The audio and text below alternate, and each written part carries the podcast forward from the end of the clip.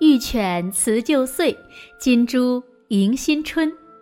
亲爱的小耳朵们，欢迎收听子墨讲故事，也欢迎关注子墨讲故事的微信公众号。我是子墨姐姐。细心的小耳朵呢，可能已经听出来了，今天的问候语呢和平时不太一样。是呢，我们送走了狗年，迎来了猪年。那小朋友们，你们知道你们的属相是什么吗？一鼠二牛三虎四兔五龙六蛇七马八羊九猴十鸡十一狗十二猪。那你是哪一个属相呢？这十二个属相呢，与我们每一个人呀关系都非常的密切，因为呀，我们每个人都有自己专属的生肖动物。那每一年呢，我们也都会用十二生肖中的其中一个动物来命名，并且呢，赋予美好的祝福意义。子墨也相信呢，很多小朋友呀都会背这十二生肖的顺序。但是你们知道这个顺序是怎么来的吗？个子最小的小老鼠怎么排在了第一呢？会飞的龙为什么排在了第五？可爱的小猪。为什么排在了十二？还有，为什么有些动物没有排进去呢？听完今天的故事呀，我想小朋友们就明白了。那一起来听十二生肖的故事吧。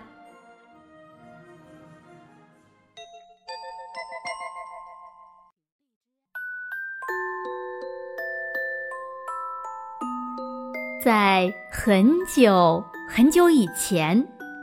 人们呢，总是忘记自己出生在哪一年，也算不清自己究竟几岁了。玉皇大帝呀，就想了一个办法：记年份太难了，记动物的名字不就简单多了吗？找出十二种动物来代表年份，不就行了吗？于是呀，玉皇大帝就通知了土地公，叫他呀去发布选拔十二生肖的消息，欢迎动物们来参加渡河比赛。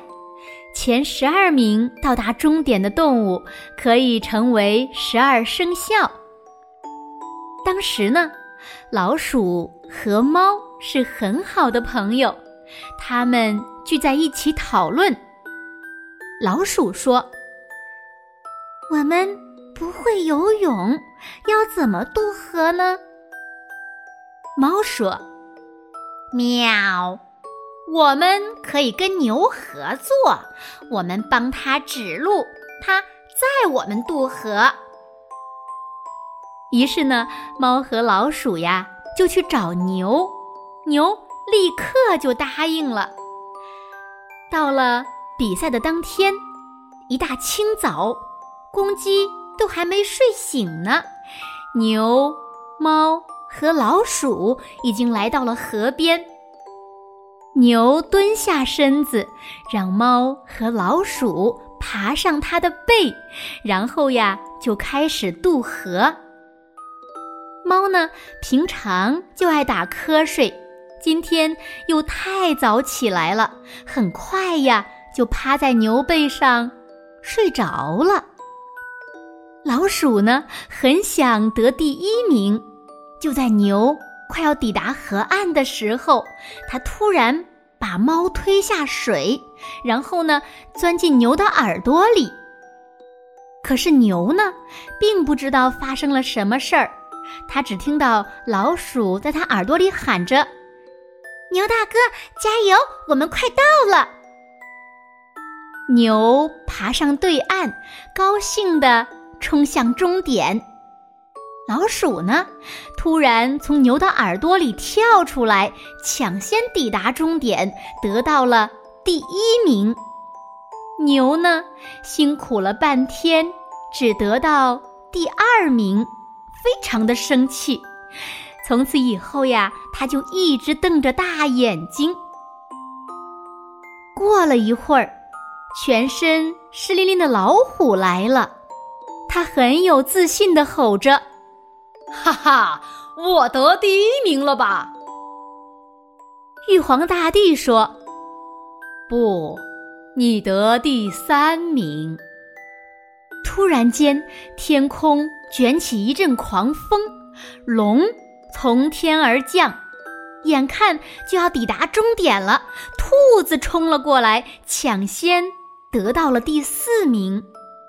原来兔子也不会游泳，它一路跳呀跳，踩着别人的背过河。玉皇大帝就问龙：“你怎么这么晚才到呢？”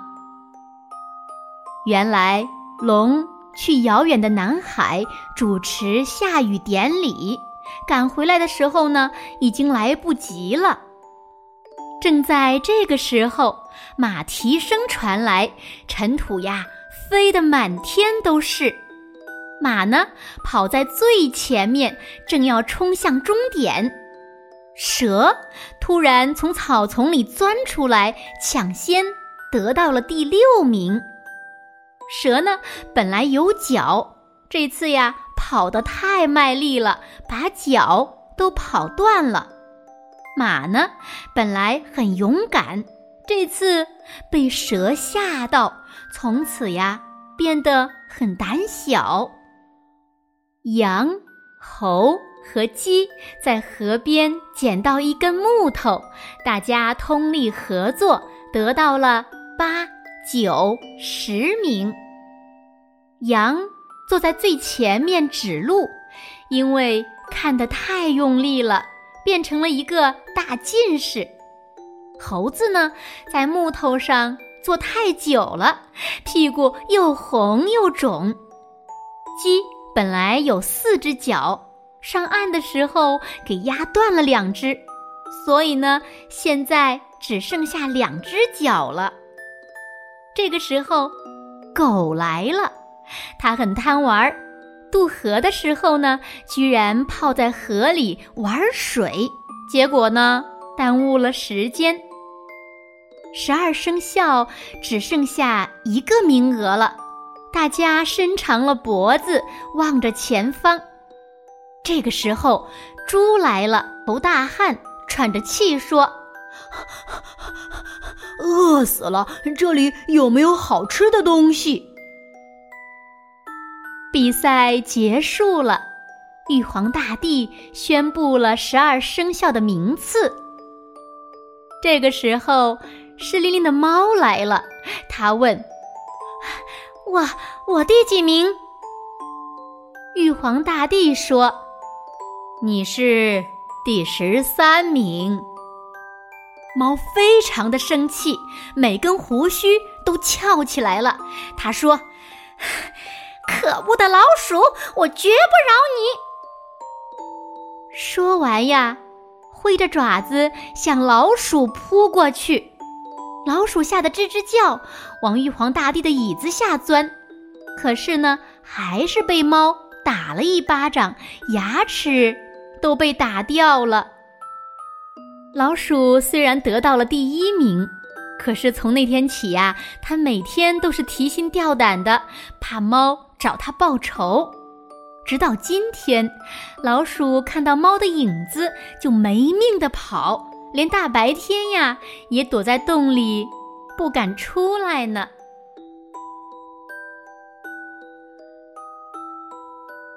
好了，亲爱的小耳朵们，今天的故事呀，子墨就为大家讲到这里了。那今天留给大家的问题是：玉皇大帝想了一个什么办法选拔十二生肖并排序？如果小朋友们。知道正确答案，就在评论区留言告诉子墨吧。好了，今天就到这里吧。明天晚上八点半，子墨还会在这里用一个好听的故事等你回来哦。也欢迎小朋友们把这个故事呢分享给更多的好朋友，让他们也知道十二生肖的来由，好吗？明天见喽，轻轻的。闭上眼睛，一起进入甜蜜的梦乡喽。晚安。